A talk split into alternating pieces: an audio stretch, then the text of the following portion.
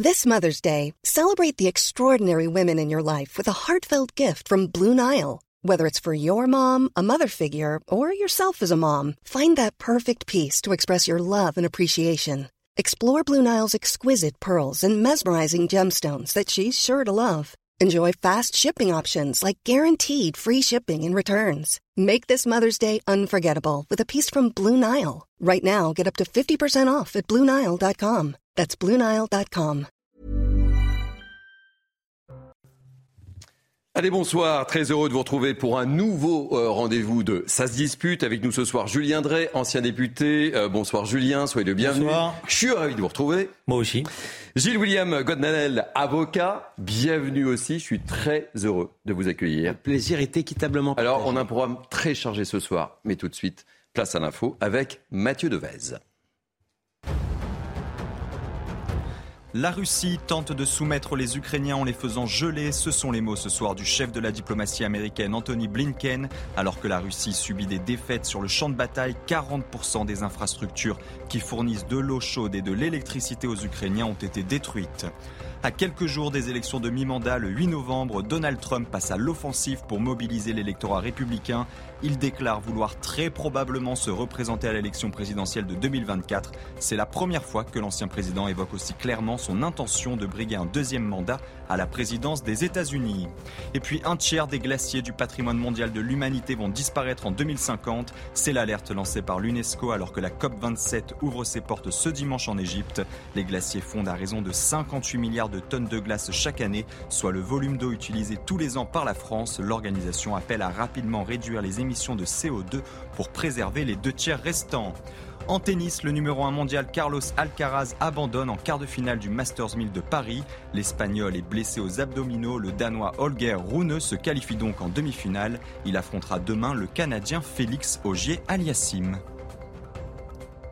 Merci beaucoup, cher Mathieu Devez. On vous retrouve dans 30 minutes pour un nouveau Flash Info. Ça se dispute. C'est donc parti jusqu'à 20h avec Julien Drey et Gilles William Goldanen. Au programme plutôt chargé. Ce soir, on va commencer, cela ne va sans doute pas vous surprendre, messieurs, par cette décision du bureau de l'Assemblée nationale qui a demandé une exclusion de 15 jours du député du Rassemblement national Grégoire de Fournas, auteur hier de propos jugés racistes dans l'hémicycle. On va écouter tout de suite euh, la présidente de l'Assemblée nationale, Yael Braun-Pivet, et on réagit juste après. Le Bureau a décidé de proposer à l'Assemblée de prononcer à son encontre la censure avec exclusion temporaire sur le fondement de l'article 70 du règlement de l'Assemblée nationale, en vertu duquel peut être sanctionné un député qui se livre à des manifestations troublant l'ordre ou qui provoquent une scène tumultueuse. Je rappelle qu'au terme de l'article 73 alinéa 3 de notre règlement, la censure avec exclusion temporaire emporte de droit la privation pendant deux mois de la moitié de l'indemnité parlementaire allouée aux députés. Elle entraîne l'interdiction de prendre part aux travaux de l'Assemblée et de reparaître dans le palais de l'Assemblée jusqu'à l'expiration du quinzième jour de séance qui suit celui où la peine a été, a été prononcée. En application de l'article 72 alinéa 5, la censure avec exclusion temporaire est prononcée par l'Assemblée par assis et levé et sans débat sur proposition du Bureau. Voilà cette décision que l'on attendait tout au long de, cette journée et je vous propose de découvrir ensemble le tweet de euh, Grégoire de Fournas qui a immédiatement réagi. Euh, je suis totalement innocent des faits que l'on me reproche. Je ressens cette sanction d'une dureté inouïe, avec une grande injustice, mais respectueux de l'institution. Je m'y soumets. Gilles William Godnanel, je me tourne vers vous. Quelle est votre réaction par rapport à cette décision, qui est une décision importante et lourde? La décision en elle-même, bon, c'est secondaire par rapport à tout ce que ça m'inspire depuis hier soir. Quand je pense qu'il y a une quinzaine de jours, on parlait de l'affaire de la petite Lola, c'était de la récupération, de l'instrumentalisation, selon, selon l'extrême gauche médiatique. Mais là, on est, c'est plus que ça. On, est dans la manipulation. Je ne sais pas si, j'ai un problème, je ne sais pas si c'est un procès stalinien ou du macartisme. Hier, et d'ailleurs, euh, la, d'ailleurs, la, justice euh, politique ou médiatique a changé un petit peu d'axe. Hier, on soutenait mordicus que euh, le député en question avait pris à partie directement le député en tant que noir en lui disant retourne en Afrique. Bon, on voit bien que ça ne tient pas. Et d'ailleurs, le Figaro de ce matin expliquait, c'est intéressant, la manipulation, que dans les verbatims euh, de, l'Assemblée nationale qui ont été retirés, c'était qu'il retourne en Afrique au pluriel. Donc on voit bien mhm. que c'était les bateaux. Comme on voit que c'est évidemment que c'est quelque chose de, qui tangue, alors on n'est plus sur ce terrain-là, et vous avez vu que la motivation, la motivation de l'Assemblée nationale, peu importe ce qui décide, c'est purement et simplement politique. Bon, la motivation, c'est plus le racisme. Ah, ils osent plus dire que c'est du racisme. Ils disent qu'il a provoqué le tumulte. En réalité, lui, il a... c'est le moins qu'on puisse dire. Ah non, non. Il y a le tumulte derrière quand même. Oui, mais, oui, mais en vérité, lui, il fait cette sortie. Alors, c'est pas très gentil d'interrompre un orateur, mais c'est pas la première fois que ça arrive. Si à chaque fois on excluait quelqu'un, en vérité, le tumulte, il a été provoqué même pas par le député lui-même, euh, euh, mais par euh, ses, camarades de, la France insoumise qui ont faim, qui ont faim l'indignation et qui ont, et qui ont dit, il a dit, retourne en Afrique. Personne ne soutient plus cela maintenant.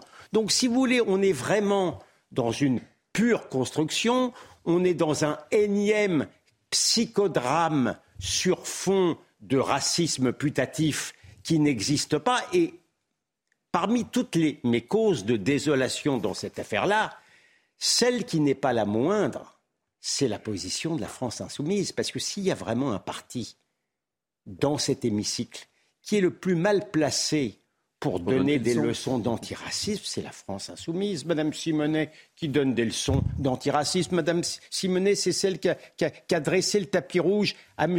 Corbyn, euh, l'antisémite patenté, viré, enfin mis au banc de son parti travailliste. C'est quelqu'un qui se mettait, qui, a fait qui a fait la minute de silence pour des terroristes qui avaient tué des juifs. Mm-hmm. C'est quelqu'un qui, a, qui, était partie prenante avec des islamistes en matière financière. Et c'est ces gens, c'est des gens qui sont en partie liés avec les pires islamistes antisémites en France.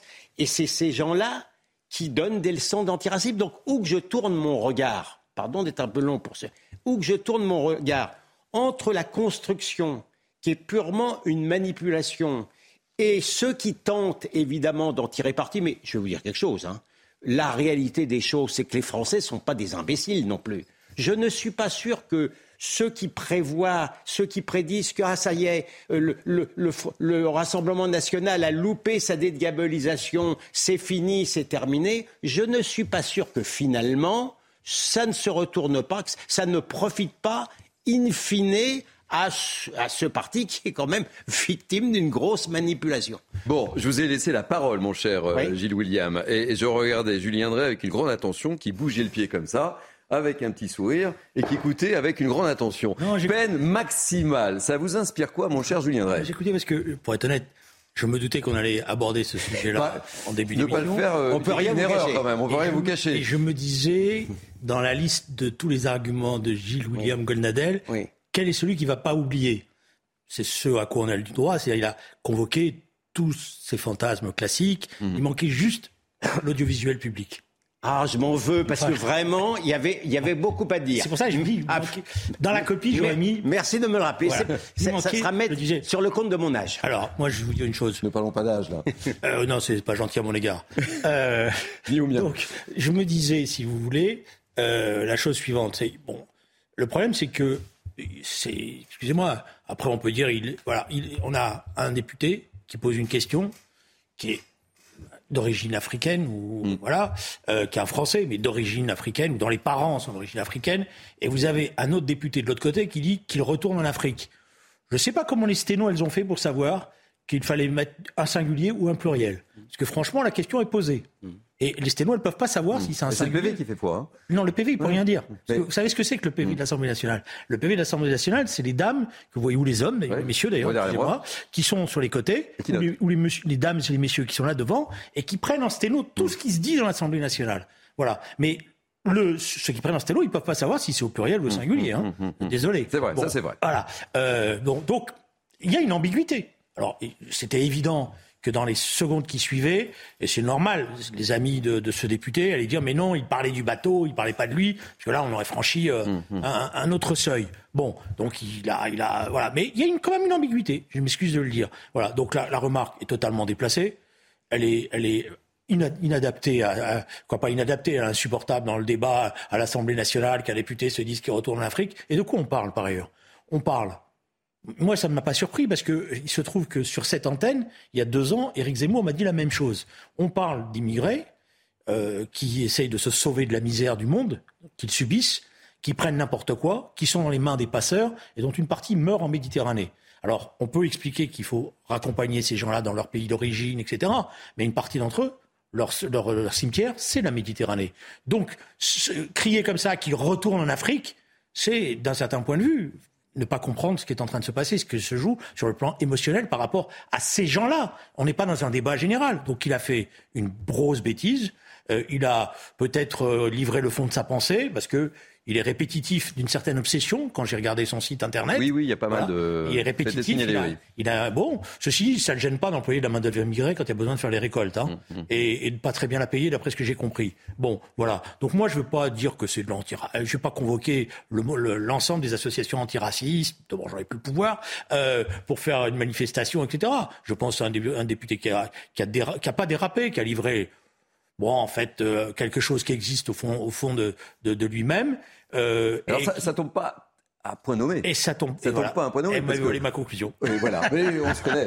Alors justement, euh, puisque euh, j'évoquais le fait que ça ne tombait pas à point nommé, est-ce que vous savez ce qui se passe demain Il y a le congrès du Front National. Il y a Monsieur Bardella qui, qui va prendre la direction et qui avait ah bah, prévu. Vous avez déjà le résultat, vous Non, mais j'ai lu la presse. Ah, très bien. La, presse, euh, la presse bien informée. Et effectivement, on, on, disait justement que le, le Rassemblement national était en phase de normalisation. On a beaucoup utilisé ce terme sur, sur les plateaux. Je voudrais euh, vous faire écouter la réaction de Marine Le Pen. C'était euh, juste avant justement cette, décision de l'Assemblée. Tout ça part d'un mensonge qui est celui de la France insoumise. La France insoumise crée un tumulte dans euh, l'Assemblée en disant il a dit à notre collègue Bilango retourne en Afrique. Ceci était un mensonge. Alors qui a eu des gens de bonne foi? Qui est entendu, retourne en Afrique et qui en a été terriblement choqué. Je les comprends, d'autant plus que j'aurais été moi-même terriblement choqué si ces propos avaient été tenus. Mais à partir du moment où Grégoire de Fournas a immédiatement quitté l'hémicycle pour venir vous voir et pour vous dire, bien entendu, jamais de la vie je n'ai tenu ces propos-là, jamais de la vie je n'ai euh, euh, interpellé mon euh, collègue Bilongo à titre personnel. Mon propos était un propos exclusivement politique sur la politique d'immigration propos que j'ai d'ailleurs, enfin, euh, propositions plutôt que propos, parce que je les aurais très certainement pas exprimés de la même manière. Mais vous savez qu'une interpellation dans, en Assemblée nationale dans un débat, euh, ça manque parfois de nuances, c'est le moins qu'on puisse dire, et de mesures. Mais cette proposition-là, je l'ai faite mille fois, moi, dans la campagne présidentielle et législative, et elle ne revêt évidemment pas de qualification pénale. Gilles William, vous trouvez comment la réaction de Marine Le Pen par rapport à cette affaire dont on nous dit qu'elle est plutôt très agacée, évidemment, parce que ça tombe mal, on, l'évoquait avec ah, Julien. et ça se voit là, elle a du mal à le cacher. Hein. On voit qu'elle est, qu'elle est pas à l'aise. Ah, c'est pas facile, la réponse est difficile. Hein. Non mais attendez, moi, moi je suis agacé par l'injustice. En, en tant qu'homme, en tant qu'avocat, je suis agacé, je suis agacé par l'injustice. Je, je, je, ne vous le cache pas. Quand j'entends, quand j'entends euh, euh, Julien Drey expliquer d'ailleurs, bon, sur le pluriel, pourquoi les, les dames de l'Assemblée nationale disent qu'ils retournent en Afrique au pluriel, c'est parce que dans le contexte, elles comprennent bien, ces dames-là, qu'ils parlaient des bateaux. Bien. Mais je vois bien. de nationale n'avait pas compris Julien, ça. Julien, Julien, euh, les députés insoumis ont, eu un problème de compréhension, c'est certain. Non, non, mais la euh, présidente aussi, visiblement. Et pas qu'elle. ceci posé, quand on prend votre version à vous, eh bien, on est par rapport au tumulte, par rapport au psychodrame auquel on assiste, on voit bien qu'il y a une disproportion totalement surréaliste et, qui, qui, est dès l'ordre effectivement de l'instrumentalisation. Mais sur le fond, pardon de le dire, sur le fond, je considère que effectivement, non seulement ça n'est pas raciste, mais en, mais en, même temps, je le comprends parfaitement. Ça veut dire quoi que ces bateaux retournent en Afrique? C'est quoi le fond du sujet? Ils partent, ils partent de, de, Libye ou de Tunisie, plutôt de Libye, Afrique du Nord, Afrique. Mmh. Et avec l'aide des passeurs et des organisations humanitaires qui sont, je vous, je vous recommande la lecture de Die Welt, qui est un journal sérieux allemand Hmm. et modéré, qui explique la collusion, il y a deux jours, hein, qui explique la collusion entre les passeurs et certaines organisations soi-disant droits de l'homiste, comme SOS Méditerranée, qui est en lien, qui est, qui est en lien avec l'Open Society de, de George Soros, clairement, qui est subventionné. Ils font, en sorte effectivement que le, bateau se déplace, et ensuite on explique qu'il il est en difficulté. Il est hors de question euh, alors que le droit euh, maritime leur impose l'obligation de retourner vers le port le plus proche, qui est celui de Tunis, eh bien, il est hors de question, évidemment, et on part, et on part vers l'Italie, vers Lampedusa, etc. Et quand je vois le gouvernement français qui expliquait il n'y a pas trois jours, il n'y a pas quatre jours, le gouvernement français, que ça y est, c'était terminé. On va résister maintenant à, euh, l'immigration excessive, etc. Tomber dans le panneau de ce qui est évidemment une invasion organisée. Je dis effectivement, je l'assume moi-même. Je comprends parfaitement qu'on veuille que ces bateaux retournent vers leur port de là où ils sont partis. Il se trouve que ces ports-là, ils ne sont pas en Europe, ils sont en Afrique. Donc je ne vois pas ce qu'il y a de critiquable, ni sur le plan politique, ni sur le plan moral, ni sur le plan juridique, cette phrase qui fait l'objet finalement d'une condamnation. Voilà, c'est tout. Euh, Julien, vous, partagez cette analyse de, Gilles William non, mais ou je pas connais- Euh, je- Et, et- et j'aimerais aussi vous Avec- entendre sur la réaction de- avec- de, Marine Le Pen. Avec le temps, j'ai commencé à apprendre un peu Gilles William, mais je sais que quand il est, Vous connaissez bien, c'est quand vrai. il est long, c'est qu'il sait que son dossier est difficile. C'est un avocat quand même. hein. Voilà, je sais que son dossier est difficile. La question est posée d'abord. On parle, on parle de quoi? On parle. C'est pas des gens qui, euh, les gens qui, qui prennent tous ces risques-là pour franchir la Méditerranée. C'est pas des envahisseurs.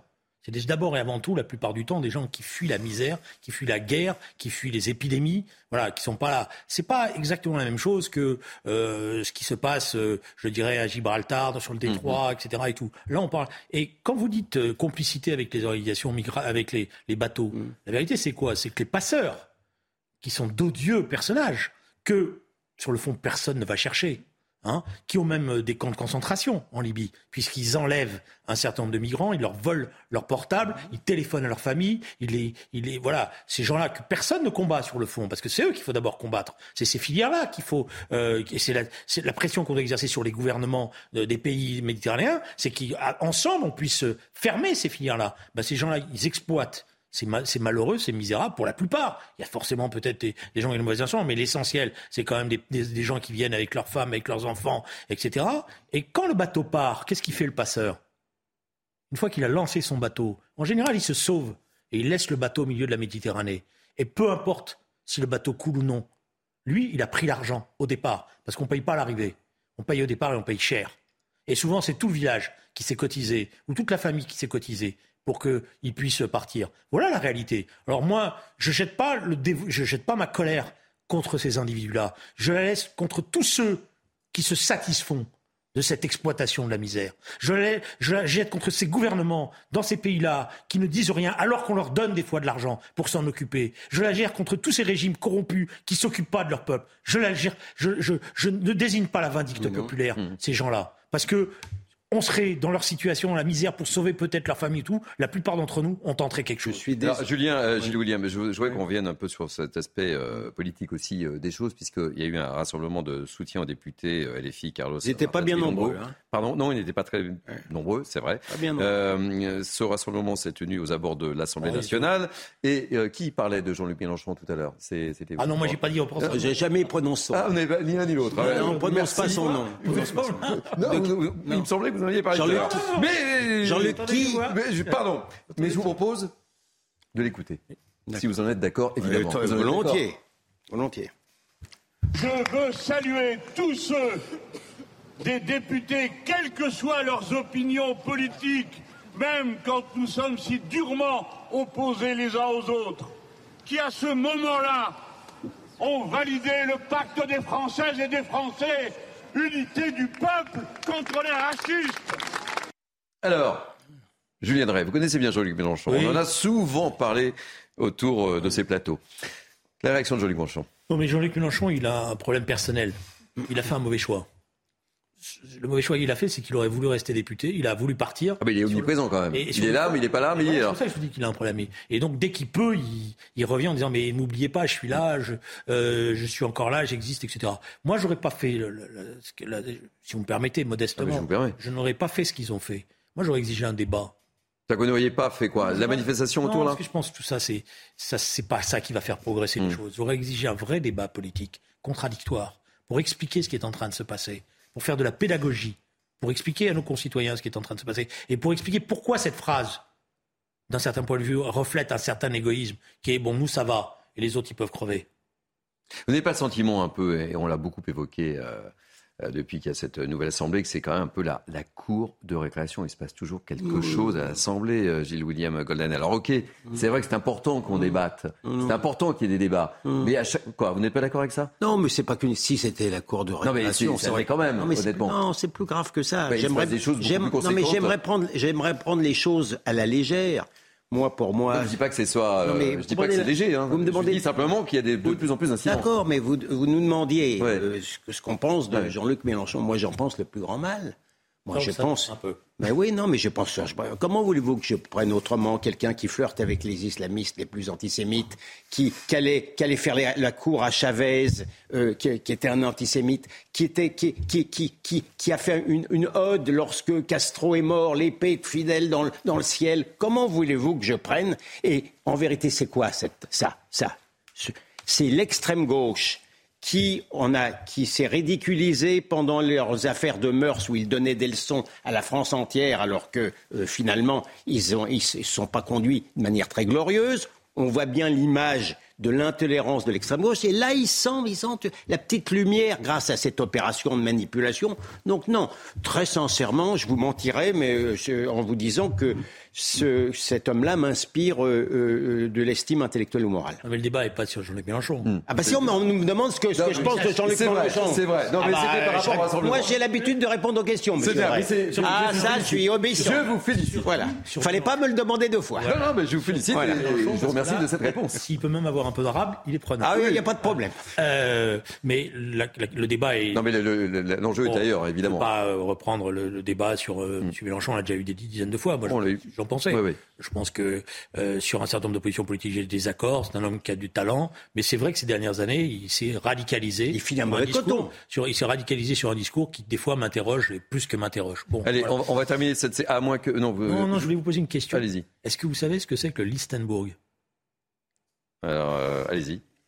C'est un pays, c'est un pays Ouais, qui est ouais. au- au-dessus de Porto. Oui, ah oui. Ouais. Et alors Non, vous voyez pas du tout. Non, c'était une plaisanterie pour mettre de la bonne humeur. Non, mais. Parce que non, c'était, c'est intéressant de voir comment fonctionnent les réseaux sociaux. Ouais. Il y a des gens qui, sur un réseau social, ont inventé un pays qui s'appelle le Liechtenbourg et qui ont annoncé qu'ils demandaient une adhésion à l'Union européenne. Ouais. Et vous avez des responsables politiques.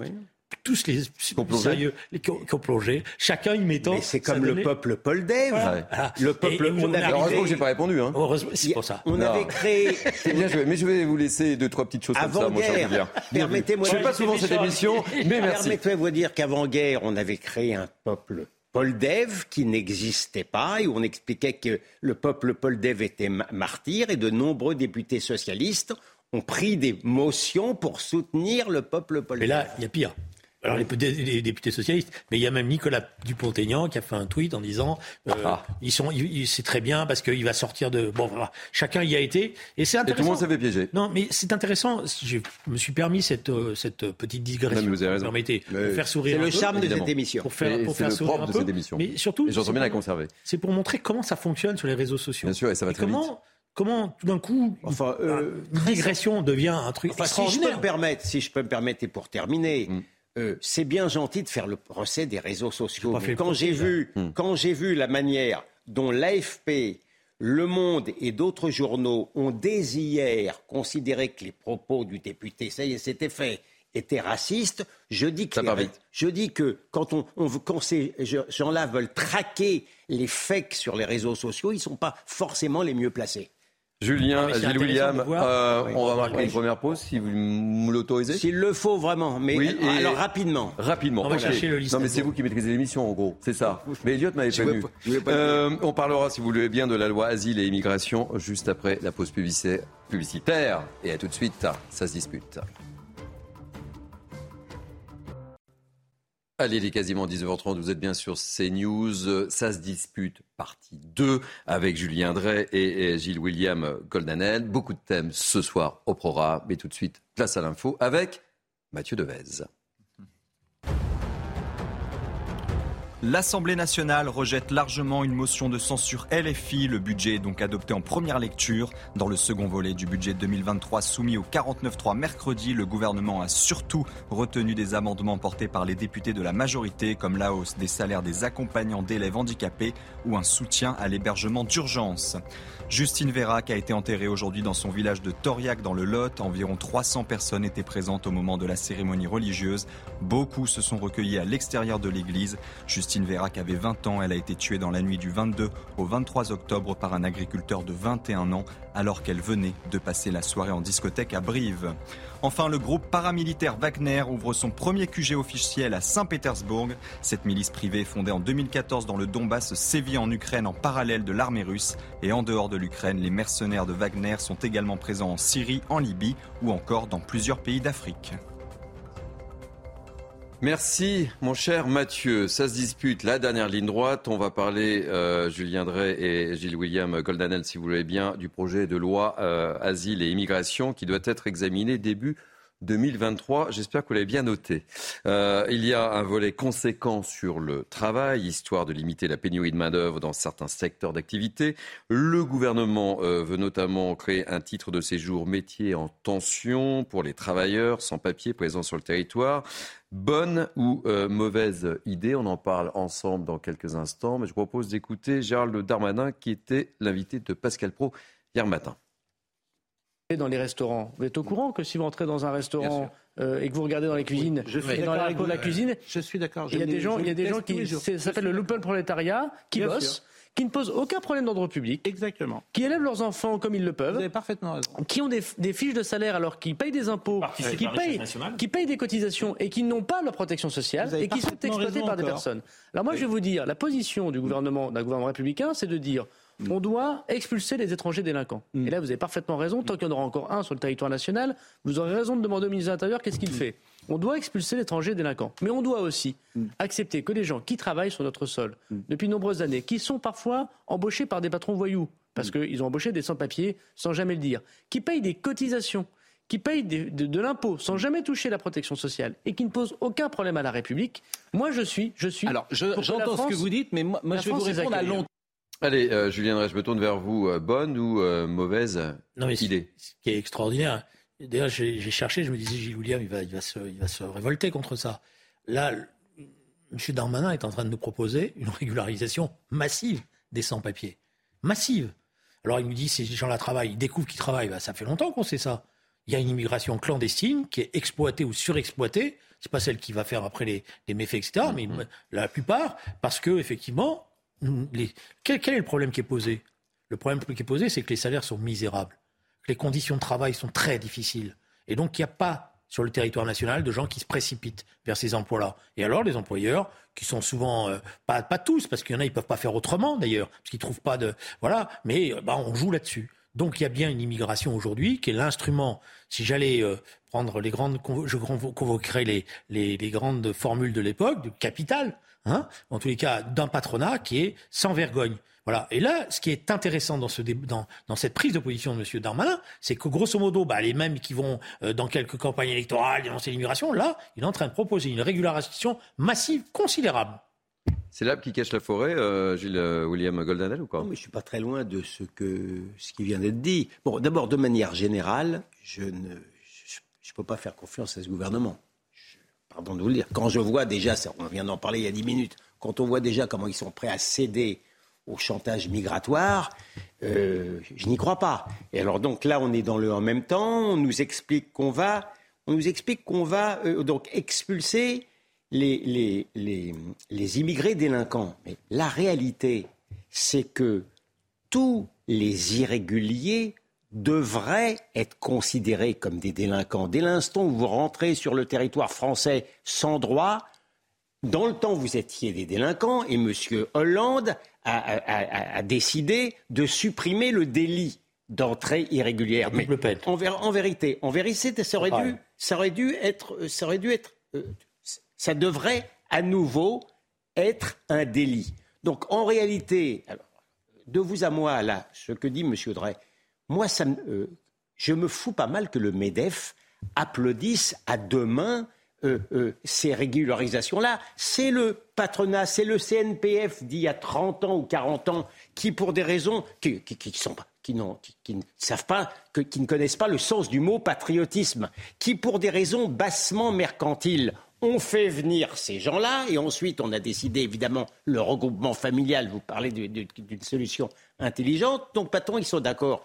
Pardon de vous le dire, moi je préférerais effectivement qu'on on traite mieux les, gens dans la restauration et qu'on ne soit pas obligé de régulariser des irréguliers que je considère, pour ma part, toujours comme des délinquants. Arriver des courses, moi je vais vous le dire, du côté, du côté des muscles, le bras droit des OQTF, on ne fera aucun progrès. Et par contre, ça, je veux bien croire qu'on fera des régularisations massives avec le bras gauche. En tous les cas, ça si, si, vous, si vous permettez, euh, ils veulent éviter le débat, je ne sais pas pourquoi d'ailleurs, euh, sur les quotas. Hmm. Mais d'un certain point de vue, ce qu'ils sont en train de faire, ça s'appelle des quotas. Oui. Voilà. Mais j'aurais préféré qu'on assume une politique de quotas bien maîtrisée, y compris en, expliquant qu'on a des problèmes de pénurie de, de, de main-d'œuvre dans un certain nombre de secteurs qui nous permettent de contrôler les choses. Parce que là, vous allez avoir une régularisation massive avec, hmm. excusez-moi, une formule qui est quand même très très compliquée, parce qu'on dans le texte, il est expliqué que en fonction des tensions sur certains secteurs, on va donner, mais s'il n'y a plus les tensions, on les raccompagnera. on les mettra en situation régulière. Je souhaite bien du plaisir à ceux qui vont avoir à appliquer ça. Hein. En tous les cas, ça suscite le débat. Je vous propose d'écouter la réaction de Mathilde Panot, la présidente du groupe LFI à l'Assemblée. Gérald Darmanin prouve une nouvelle fois qu'il fait euh, le porte-flingue d'Emmanuel Macron sur euh, euh, les terres de l'extrême droite. Cette méthode est insupportable et je veux quand même redire ici que nous sommes encore proches de la période Covid et notamment du premier confinement et que lors du premier confinement, je pense que tout le monde s'est rendu compte que celles et ceux qui font les métiers essentiels à notre nation ne sont ni les traders ni je ne sais qui, celles et ceux qui font les, ce qui tient la nation debout sont bien souvent des gens qui sont euh, sans papier ou euh, avec euh, des titres de travail. pas de surprise hein, concernant la réaction de Mathilde Panot.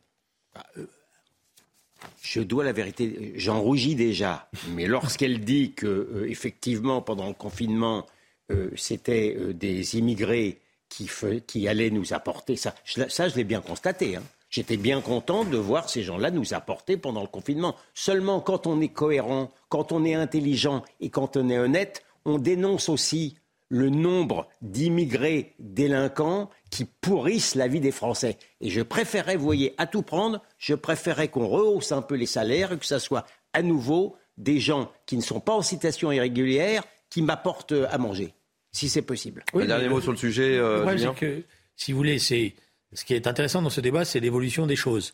L'immigration a souvent été euh, l'instrument de campagne électorale, euh, euh, bouc émissaire de plein de discours, etc.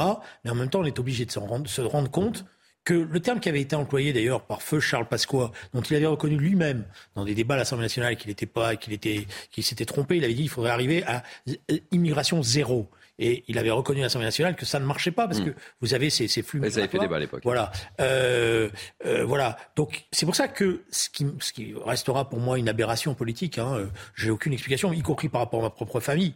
Je, je maintiens que une politique des quotas maîtrisée euh, répondrait à cette situation et permettrait à ce moment-là d'avoir des, lois qui raccompagnent à la frontière beaucoup plus faciles à mettre en place que celles extrêmement compliquées qu'on a aujourd'hui. Allez, euh, Julien, euh, Gilles William, j'ai une question à vous poser. vous ne me donnez pas la réponse tout de suite, mais la question c'est est-ce que la France est en déclin?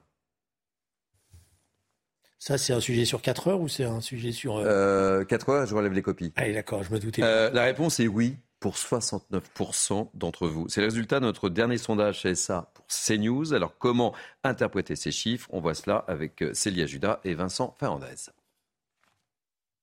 La France est-elle en déclin?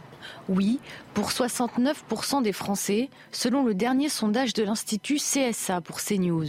Il y a cette nostalgie très clairement euh, d'une grandeur passée de la France, d'une puissance française, qu'elle soit euh, réelle ou fantasmée, mais en tout cas euh, que l'on aurait perdue. Les Français croisés dans la rue évoquent un contexte morose. Je le sens surtout dans, dans le langage, dans le français, dans l'expression orale, dans le comportement. Les gens, ils sont ils sont pessimistes, ils sont pas bien, et chacun pour soi, la méfiance. Et voilà, c'est même pas question de l'insécurité. On sera toujours perfectible et on aura toujours la possibilité de, faire de belles choses. Donc euh, soyons optimistes. Non, la France n'est pas en déclin. L'optimisme règne également dans les rangs de la majorité, seul bord politique pour qui la France va dans le droit chemin. Ils ne sont que, entre guillemets, 45% à le partager, certainement, puisqu'ils ont euh, confiance voilà, en leur champion pour restaurer peut-être cette grandeur passée de la France, cette puissance culturelle, diplomatique, militaire, etc. À gauche comme à droite, ils sont une majorité à penser que la France est en déclin. Alors, euh, je me tourne vers vous, Julien Drey, euh, puisque vous savez, on va vous raconter l'envers du décor. On parle durant les, les pauses, durant les sujets. Et, Julien, vous me disiez, bah, j'ai l'impression que ça fait des années qu'on nous, nous, rabâche le fait que la France soit en déclin. C'est un sujet, depuis que je suis petit, j'entends dire que la France est, en déclin. Régulièrement, il y a des, des, unes de journaux, il y a des sondages, etc. Bon, alors, est-ce que tout est faux dans, dans cette appréciation? Est-ce que c'est simplement, euh, je dirais, des, des, news comme ça qu'on lance? Euh, Non, je pense qu'il y a effectivement un peuple français qui a des doutes, qui est traversé par des doutes dans les, dans les, années qui viennent de s'écouler et dans, dans ce que nous vivons aujourd'hui. La grande, ce qu'a fait la grandeur de la France, semble-t-il, n'est plus représenté comme il le faudrait. Je pense notamment en politique internationale. Euh, je pense que la France euh, se serait enorgueillie de continuer une politique qui visait à redévelopper l'Afrique et pas simplement à soutenir les régimes euh, qui sont brinque-ballants. Voilà. je pense que notamment, alors je vais finir là-dessus, sur la, le conflit en ce moment en Ukraine, ben, je m'excuse, je j'entends pas ce qui, pour moi, fait la grandeur de la France. C'est-à-dire quand Jacques Chirac demande à Dominique de Villepin d'aller aux Nations Unies, de dire non, ça c'est la France que mmh. j'aime c'est la France qui se fait respecter. Quand François Hollande décide de se porter au devant du peuple malien parce qu'il sent bien ce qui est en train de se passer, ça c'est la France que j'aime. Mais la France que j'aime, c'est celle aussi qui en son sein est capable de se battre pour la justice, pour l'égalité sociale. Et c'est vrai qu'il y a des doutes aujourd'hui qui est posé. Et je vais, je vais vous dire une chose, je pense qu'une partie des élites porte une responsabilité sur cette question-là. Parce qu'ils ne donnent pas le bon exemple dans la confiance en leur pays. Euh, Gilles William, vous êtes d'accord avec bah, euh, l'analyse de, Julien Vous partagez cet avis? Si je voulais m'essayer à à plaisanter sur un sujet grave. S'il y a 69% des Français qui pensent que la France est en déclin, mais qu'il y a 31% euh, qui pensent le contraire, il y a 31% de, gens qui ont un problème de déclin intellectuel. Hein. Très sincèrement, je, mais je le pense vraiment parce que, mais c'est pas une posture parce que il a raison, euh, euh, Julien. Le problème, le, le problème des élites, c'est que ce sont les élites qui ont décliné. Pardon de vous le dire, moi, je vois, je le niveau n'est le niveau n'est plus le même. Le niveau des avocats n'est plus le même. Le niveau des juges n'est plus le même. Le niveau des politiques. Regardez le niveau des politiques d'aujourd'hui. Regardez l'Assemblée nationale. Le niveau des enseignants. Regardez cela. Donc, où que je tourne mon regard, je ne parle pas seulement des grandes questions de, de politique étrangère, au niveau de la sécurité, le niveau de l'hôpital. Moi, j'ai vu, ça n'est pas une, j'ai vu, je peux vous dire que j'ai vu mourir la justice française. La justice française, quand je la saisis, c'est pas très commercial de ma part de vous le dire, il faut cinq ans pour arriver à avoir un jugement. Donc, où que je tourne vraiment mon regard, il y a un vrai déclin et je pense que la perte de l'autorité, elle, elle s'explique comme ça.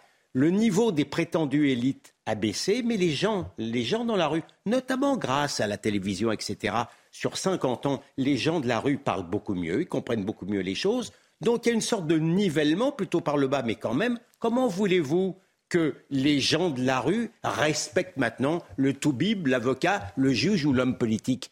Eh bien, ça vient de là le déclin, le déclin de l'autorité, parce que ça ne se décrète pas l'autorité, ça se mérite. Euh, je regarde ma montre. Il nous reste 5 minutes. On a encore beaucoup de thèmes à, aborder, enfin deux ou trois hein, importants. Et là, je voulais qu'on parle d'écologie tous les trois, euh, mais d'écologie active, voire même euh, violente. On l'a vu le week-end dernier avec ce projet de la ZAD dans les Deux-Sèvres. Vous avez vu les images pour lutter contre ces projets de bassines ou de retenue d'eau importantes pour les agriculteurs. Les actions choc des écologistes se poursuivent. Regardez le portrait de Sacha. C'est un militant écologiste, on va dire plutôt actif euh, j'aimerais avoir votre avis juste après. Sacha est membre actif de Dernière Rénovation. Ce soir, il anime une réunion, présente le mouvement et ses modes d'action. Ce qu'on essaie de faire, c'est d'aller se mettre dans une position d'illégalité qui nous semble légitime pour rendre visible une violence qui ne dit pas son nom. Il y a quelques jours, c'est lui qui a mis en berne le drapeau français sur le toit du Panthéon à Paris. Un acte nécessaire selon lui. C'est un moment de grâce parce que j'étais 100% aligné avec mes valeurs. j'ai 24 ans, euh, j'ai fait deux crises d'éco-anxiété dans ma vie. quand j'ai vraiment réalisé ce que ça voulait vraiment dire, le, réchauffement climatique. Quand j'ai compris ce que c'était que la violence de ça, bah, je me suis roulé en boule et je ne pouvais plus regarder la, réalité en face. C'était trop douloureux. Le mouvement revendique un plan de rénovation de l'ensemble du parc immobilier français. Et pour se faire entendre, des actions coup de poing sont menées, comme le blocage de certaines routes. Je comprends qu'on puisse percevoir ça comme dérangeant, je vous le répète, dans 30 ans, l'été en France, en moyenne, ce sera 50 degrés. Je peux vous dire que ce sera beaucoup, beaucoup moins dérangeant que ce qu'on est en train de faire, d'aller emmerder, d'aller euh, en effet bloquer des personnes dans leur automobile pendant une demi-heure sur le périphérique. Les membres de dernière rénovation assurent par ailleurs que d'autres actions d'envergure sont prévues.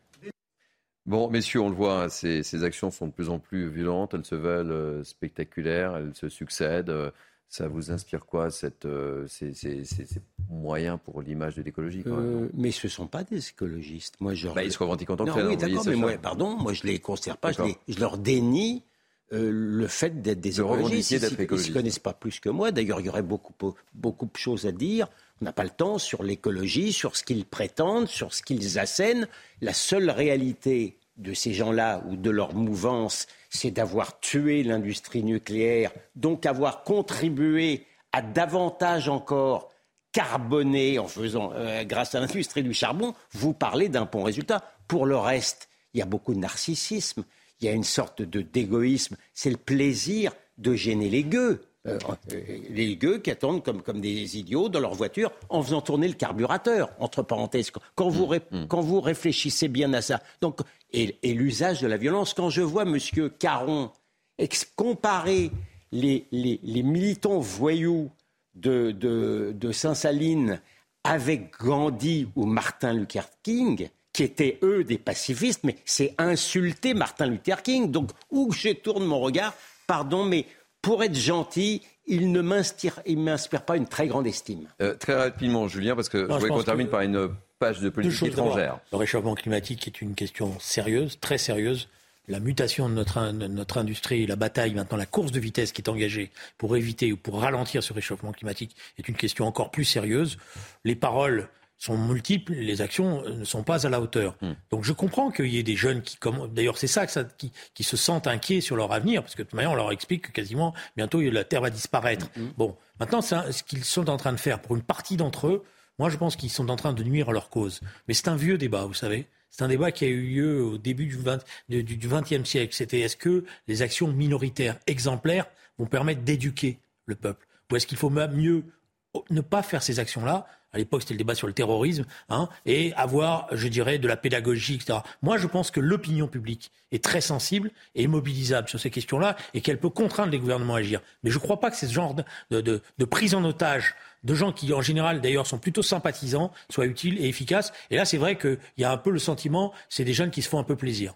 Allez, on va terminer très très rapidement euh, par une page de politique étrangère. On va parler de, l'Iran euh, tout d'abord. Je viendrai, c'est un sujet qui vous tient à cœur. On le voit, des manifestations se succèdent et le G7 a dénoncé aujourd'hui la répression de ces manifestations en Iran. Deux mots sur ce qui se passe. Je suis bah, désolé, le temps nous presse, mais deux mots parce que je voudrais qu'on parle du Danemark. Les Iraniens, les Iraniens nous le disent sur les réseaux sociaux partout. Jamais la crise n'a été aussi profonde. Jamais. C'est-à-dire qu'il y a eu des révoltes, mais cette fois-ci, la révolte d'abord dure, euh, il y a des images terribles euh, de jeunes qui vont au-devant des passes d'Aram. Il y a des conflits maintenant, on sent, à l'intérieur du régime parce qu'on ne sait pas comment euh, s'y prendre. Vous avez toute une jeunesse, c'est toute une jeunesse qui ne désarme pas, qui est là, qui ne se laisse pas impressionner. Vous avez des images terribles, sordides, de jeunes qui se font abattre, lyncher euh, par euh, ces forces-là. Et donc notre devoir, c'est la solidarité la plus totale avec ces femmes et ces hommes et avec toute cette jeunesse. Et justement, ils nous disent ne nous laissez pas tomber, ne nous oubliez pas. On fait beaucoup pour d'autres pays, mais on ne fait pas assez pour les, Iraniens et les Iraniens. Et un mot rapide sur le, sur le Danemark, parce que le temps, le temps, le temps presse. Euh, il y a eu une élection hier. votre ressenti?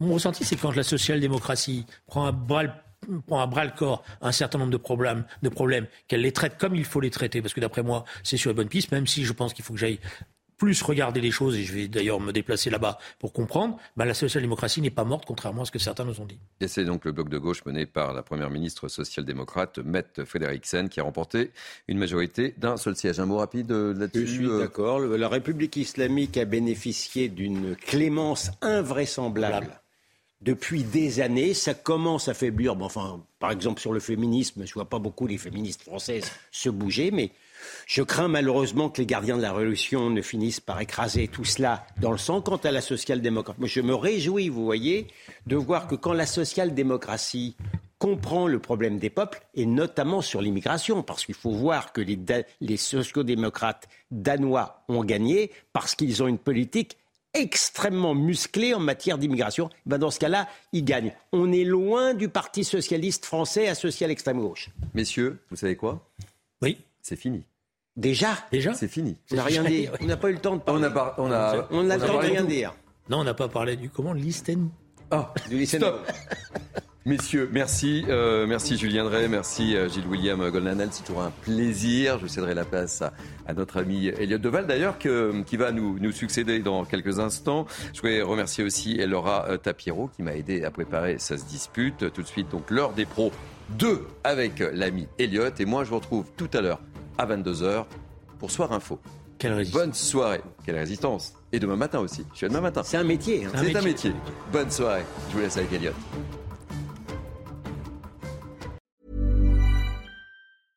Hey, it's Paige DeSorbo from Giggly Squad. High quality fashion without the price tag. Say hello to Quince.